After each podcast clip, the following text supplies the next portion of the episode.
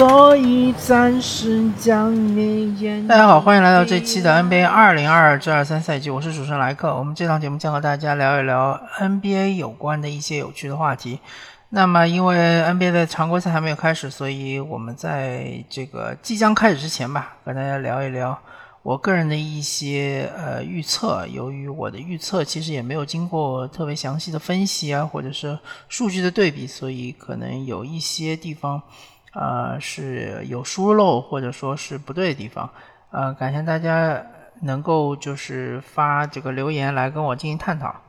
或者说发邮件给我吧，呃，大家看一下我我这个节目的这个简介，就能在里面找到邮箱地址。这一期节目呢，和大家聊一聊我个人对于中部赛区的预测。中部赛区也有五支球队，他们分别是芝加哥芝加哥公牛、克利夫兰骑士、底特律活塞、印第安纳纽马或者印第安纳步行者，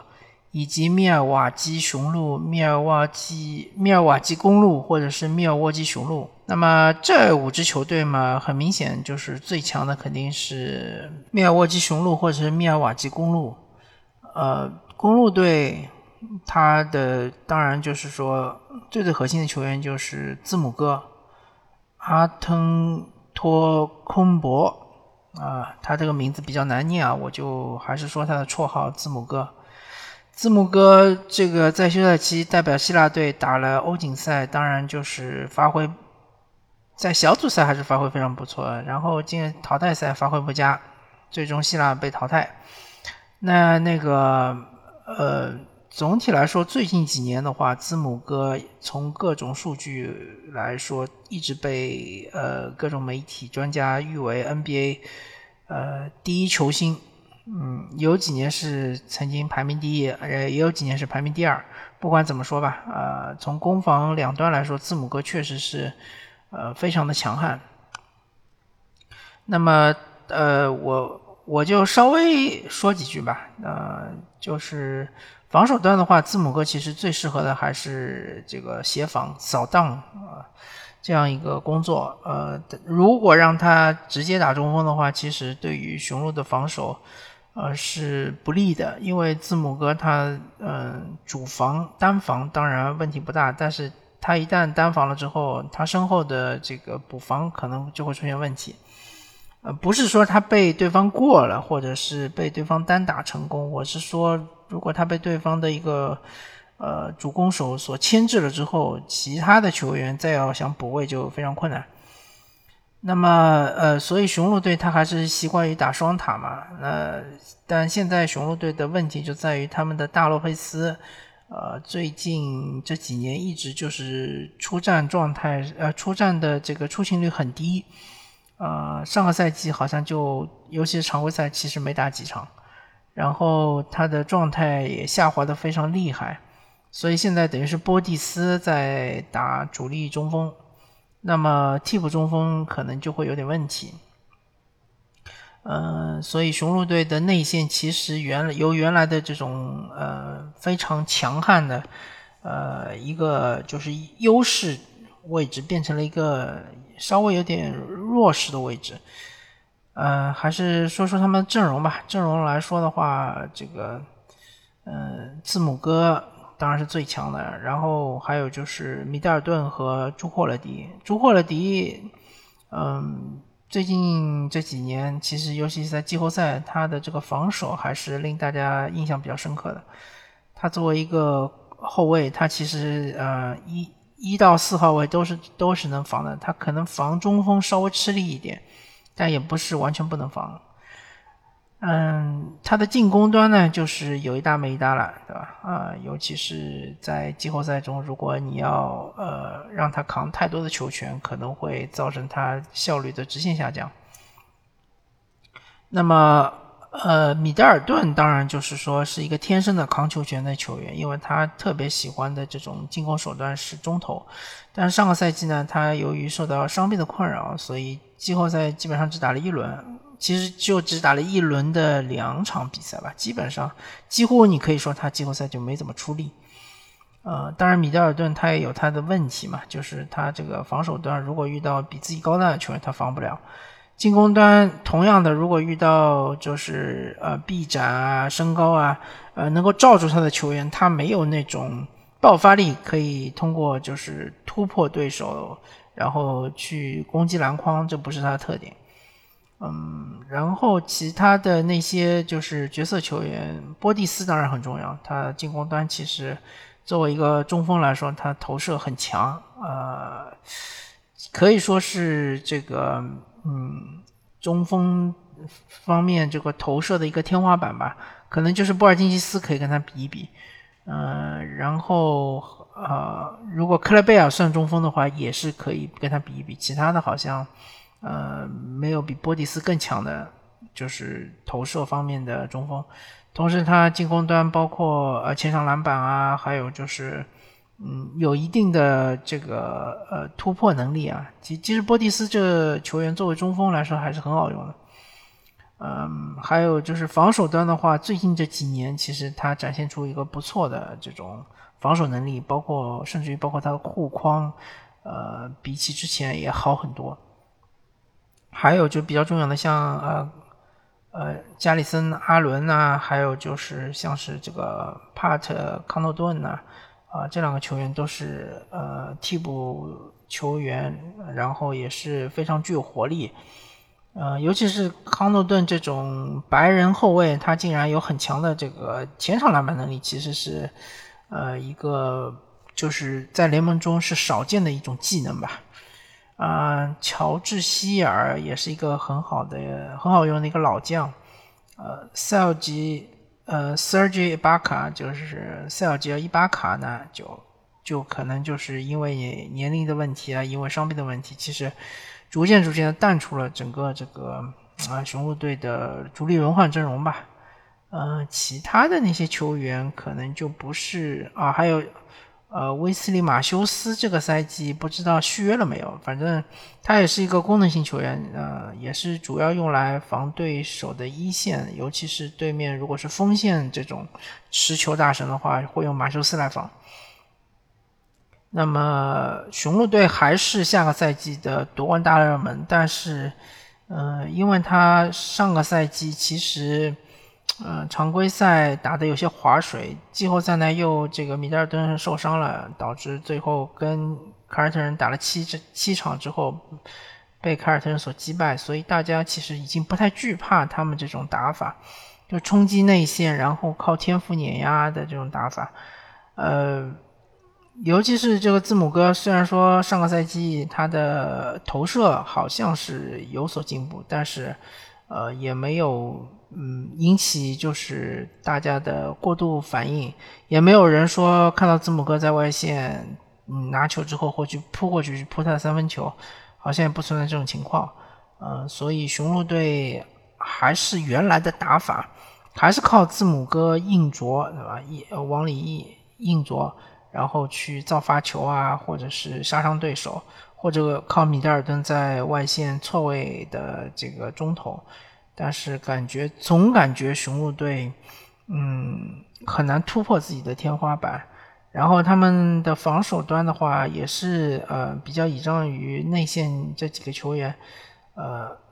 这个洛佩斯啊，或者是嗯波蒂斯啊，千万不能受伤。他们如果一受伤的话，很可能导致防守崩溃。呃，总体来说，雄鹿队还是很强的，他还是我心目中东部四强的之一，同时也是很有机会进入东决甚至于总决赛的。接下来中部赛区的话，我选择的是克利夫兰骑士。呃，虽然说上个赛季 G R 公牛的战绩更好，同时他们也进入了季后赛，而克利夫兰骑士是在 Play In 中被淘汰。被这个呃亚特兰大老鹰淘汰，但是我觉得这个赛季经过补强之后，克利夫兰骑士可能会是更强的一支球队。那么先说一说他们的花名册，呃，之前克利夫兰骑士是呃就是比较习惯的打法是三高嘛，也就是贾伦特·阿伦、莫布利以及马尔卡宁。那然后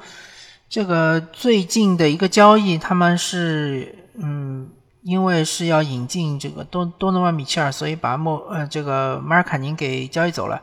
所以他们现在暂时来看要打三高的话，可能性已经不大了。因为他们不太可能让这个老将呃勒夫来打主力的呃小前锋，这个可能对于勒夫的要求太高了，所以呢，他们可能会打双高。啊，就是贾洛特·阿伦加呃莫布利，另外两个后卫的位置肯定是加兰加米切尔。那么他们的三号位肯定要放一个侧翼，呃，侧翼其实也选择性选择也不是很多，基本上像在这个勒维尔啊，包括是他们的这个奥克罗、奥斯曼，呃，以及斯蒂文斯，那。这几个人里面选一个，我觉得可能性比较多大的应该是奥克罗，因为奥克罗相对来说是一个三 D 球员嘛，呃，这个呃防守端比较靠谱一点。当然也不排除把勒维尔放到主力阵容中，呃，就大概的分析一下吧。我觉得贾勒特阿伦的话，确实每年都在进步嘛，肉眼可见。但是他毕竟是个有局限性的中锋，纯中锋球员，嗯，护框是可以。呃，内内线的话也有一定的技巧，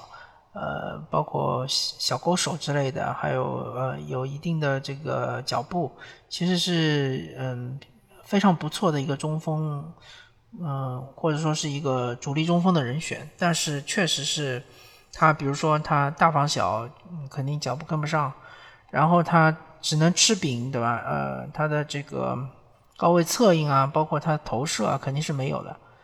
呃，莫布利相对来说就是更灵活一点，而且天赋更高。呃，当然上个赛季其实差一点就拿到最佳新秀嘛，而且他的防守端已经体现出了一定的影响力、统治力。然后这个呃啊，还还有就是莫布利他的这个三分球，呃，之上个赛季至少是前半赛季还是发挥不错的。那么后半赛季有所回调，其实呃，如果说好好练的话，嗯，这个赛季说不定会迎来一波爆发。那么后场双枪加兰加上米切尔呢，就要看这个化学反应了，因为这两位都是持球大神嘛。然后呃，我不知道加兰打无球是更好，还是米切尔打无球是更好。嗯，至少他们两位都有这个能力，对吧？他们至少就是开拳的秀。呃的这个三分命中率还是可以的，还是靠谱的。呃，当然最大的问题就在于这两位后场实在是太矮了，所以他们的防守端会出现一点问题，尤其是错位了之后怎么防啊？呃，因为现在联盟基本上都都使用挡拆嘛，挡拆的话，比如说对对面的后卫。呃，和中锋挡拆，对吧？你的米切尔或者加兰去防到对方的中锋，呃，这个就比较尴尬了，对吧？而且这两位球员，呃，一旦轮转，轮转了之后，轮转到内线，这个完全是没有护框能力的嘛，啊，这个会对骑士队的防守造成比较大的破坏，因为上个赛季骑士队的防守还是很强的。呃，那么这个侧翼的这个球员，当然就是。呃，非常重要了，对吧？他们他就需要就是，嗯，帮助这个加兰和米切尔进行一定的协防。呃，反正呃，从主力阵容来说的话，防守会比上赛季下降一点，呃，进攻端的话会强不少。那么替补来说的话，其实呃，板凳深度还是可以的。接下来就要看呃，里基卢比奥他恢复的怎么样，因为上个赛季是个大伤，这个赛季如果恢复的比较好的话，其实。呃，带领这个替补阵容还是可以打出很好的这个进攻的。呃，卢比奥带上奥斯曼，对吧？呃，机动性比较强的一个侧翼，然后包括还有内托，对吧？还有勒夫，勒夫作为一个投射型的中锋，可以拉开这个呃空间。嗯，其实哎，还有包括勒维尔，对吧？勒维尔虽然说呃，之前大家对他。既呃还有既有一定的期望，觉得他这个如果成长的话，能够成为一个全能型的侧翼。他虽然什么都会一点，但是确实是什么都不精。呃，这个投射也不太行，呃，内线的这个攻框也不是呃特别的强，然后他的控运的水准啊也没有达到一定的水平。你让他呃，去打一个控卫好像也不太行。所以说，嗯，总体来说，这个骑士队他的呃主力阵容板凳板凳深度的话，都算是挺强的。但是要把他们放入这个总冠军争夺的这个水平的话，可能还是差了一点。呃，所以我觉得骑士队应该是，如果不出现大的伤病，尤其是他们内线现在其实是有些虚弱的，就是呃，贾纳特·阿伦啊、莫布里啊这两个球员可能不太能伤，一旦伤的话，就会造成。可能凯文·勒夫就要顶到主力来打，这个对他这个一个老将来说，三十三十四岁的老将，而且之前也受过大伤，膝盖伤势的话，确实是，呃，有些勉为其难了。那么，而且凯文·勒夫现在就护框的话，基本上是无法看的，基本上就属于是没有。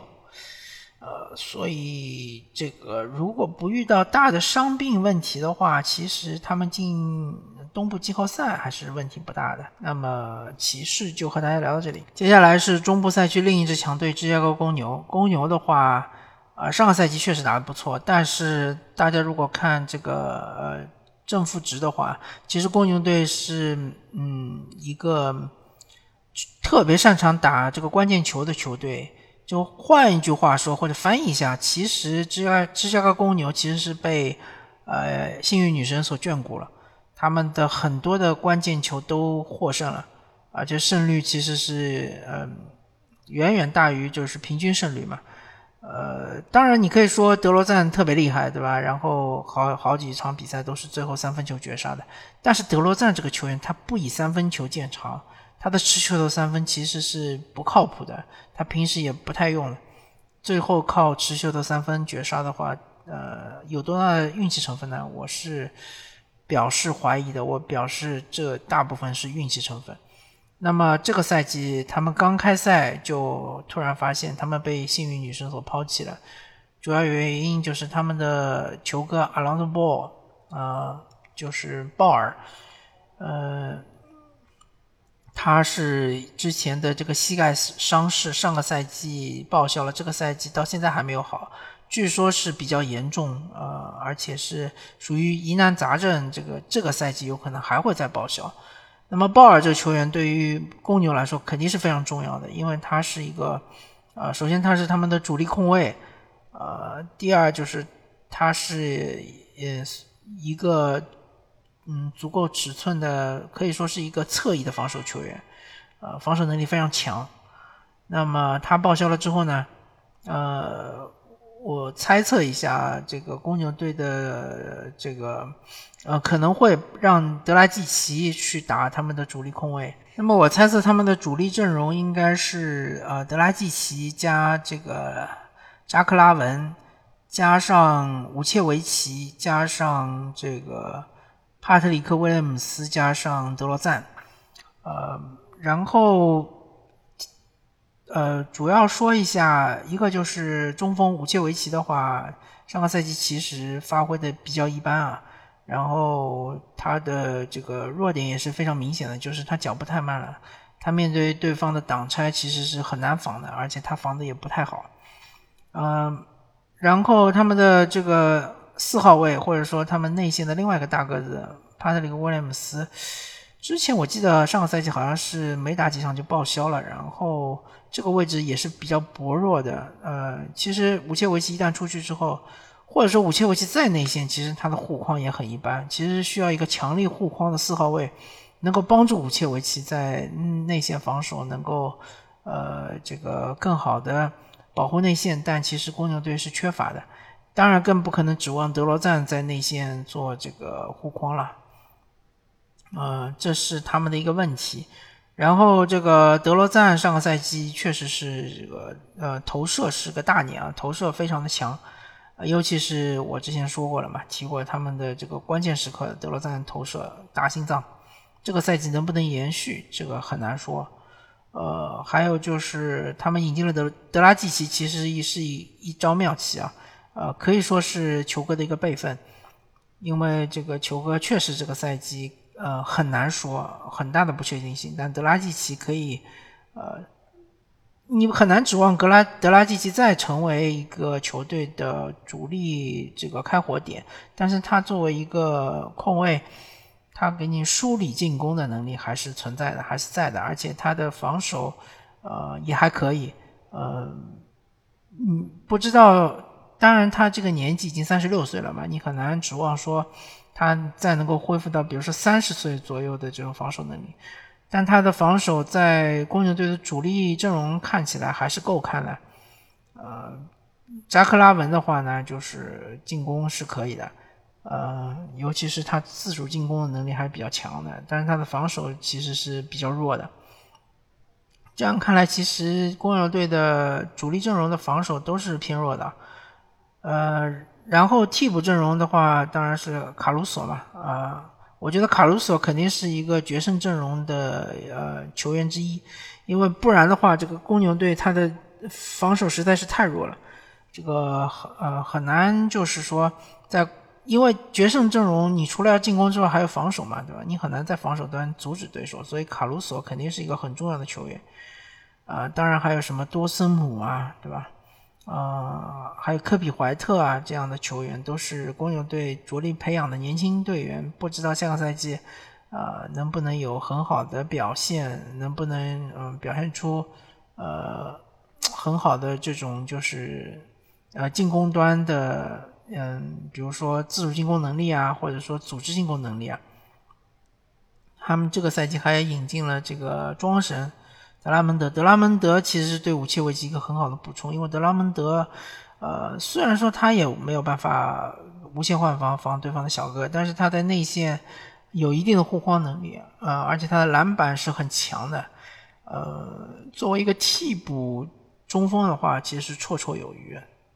呃，其他的球员的话，其实，嗯，还有就是 T T，对吧？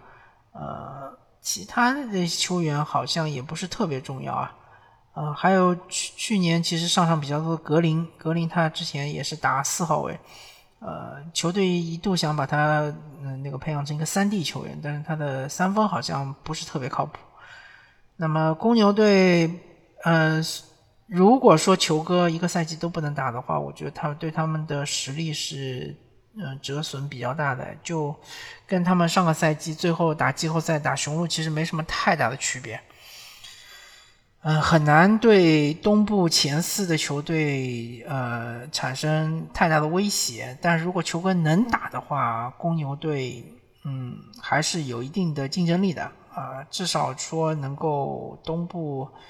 呃有机会能够进第二轮，对吧？如果球哥不能打的话，确实公牛队最多最多也只能打进季后赛。而且我这个赛季其实。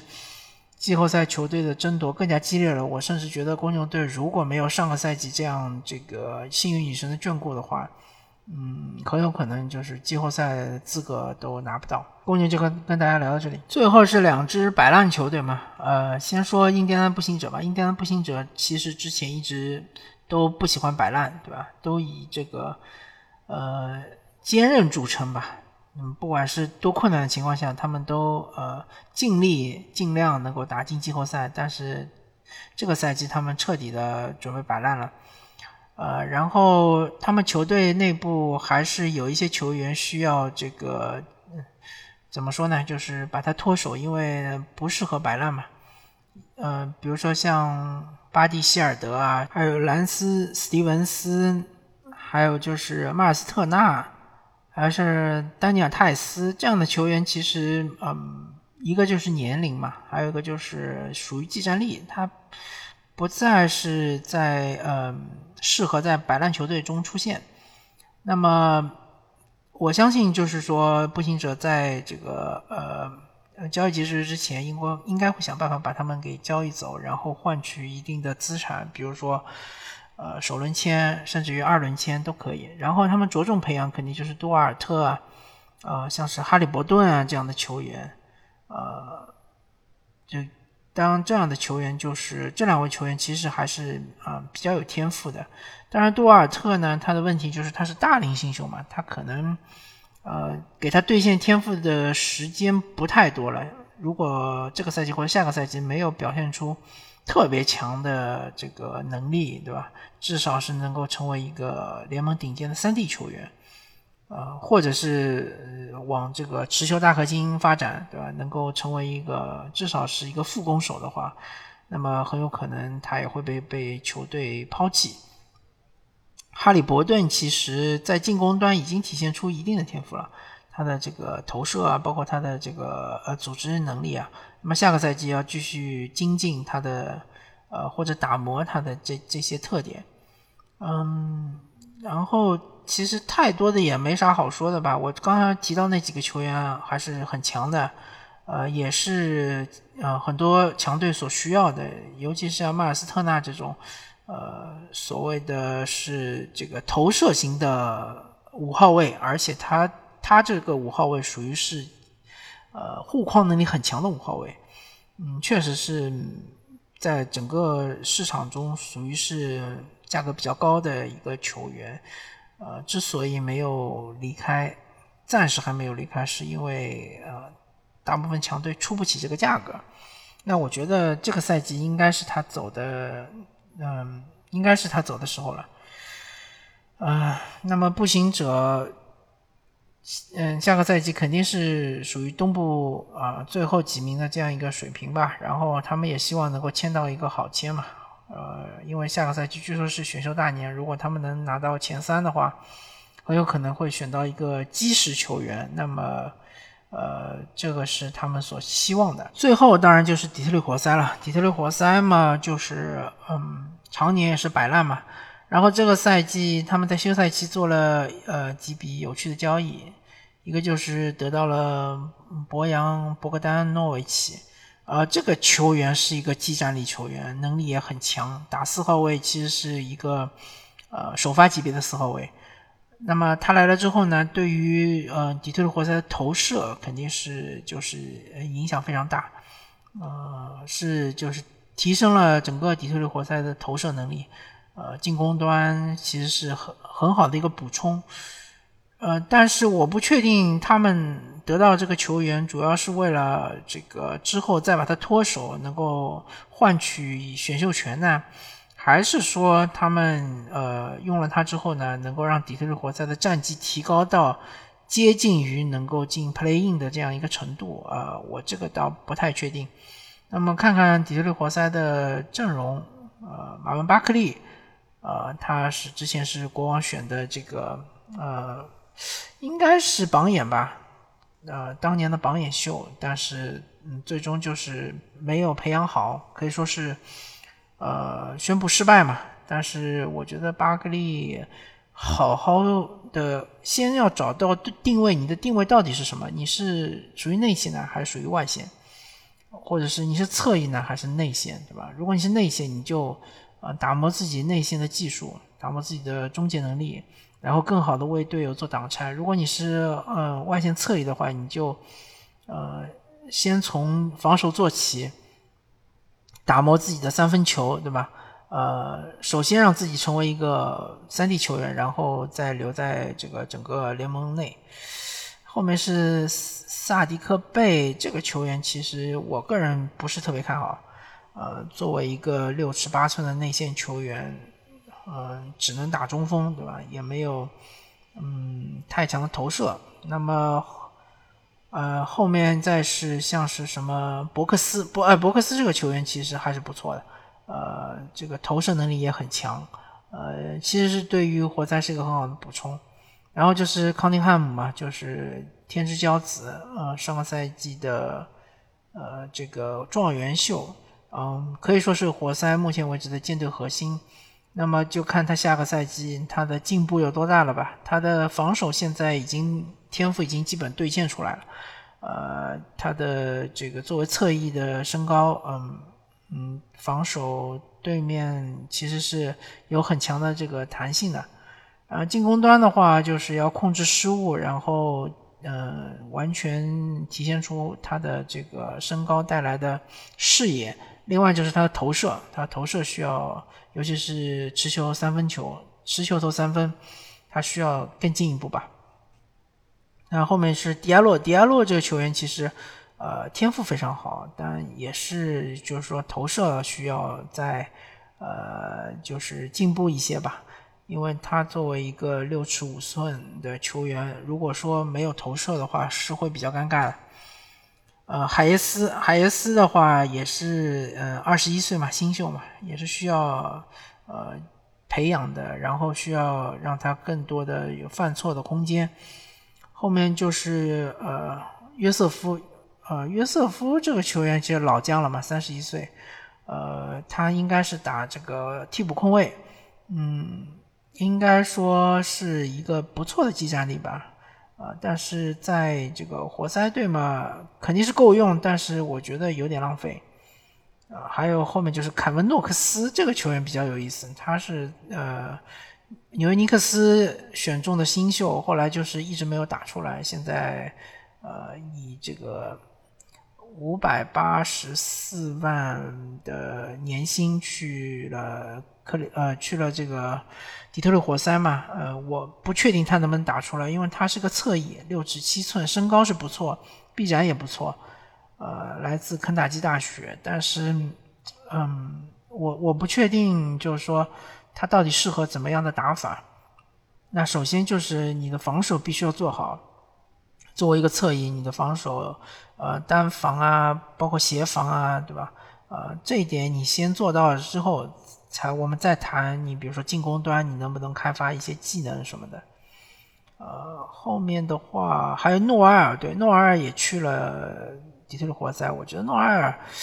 活塞签他的话，其实可能就是为了填这个穷鬼线吧。因为诺埃尔这个球员，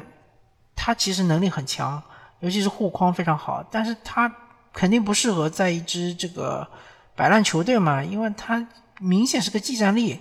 他适合的肯定是一支强队，特别是缺乏这个替补中锋的强队。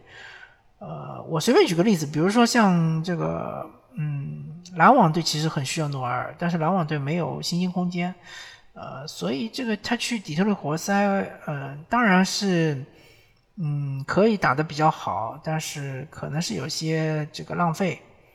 后面就是其他那些啊，还有斯斯斯图尔特，斯图尔特。还有肯巴沃克，肯巴沃克好像据说是已经即将被买断了，应该是不会出现在球队的这个阵容中。那么斯图尔特这个球员呢，也还年轻，二十一岁，但是他尴尬的地方，他打中锋呢只有六尺八寸，他也是一个矮个中锋嘛。那么矮个中锋，你就必须要有特殊的技能，比如说你有很强的投射能力，或者你你像追梦格林这样能有这个呃高位策应啊。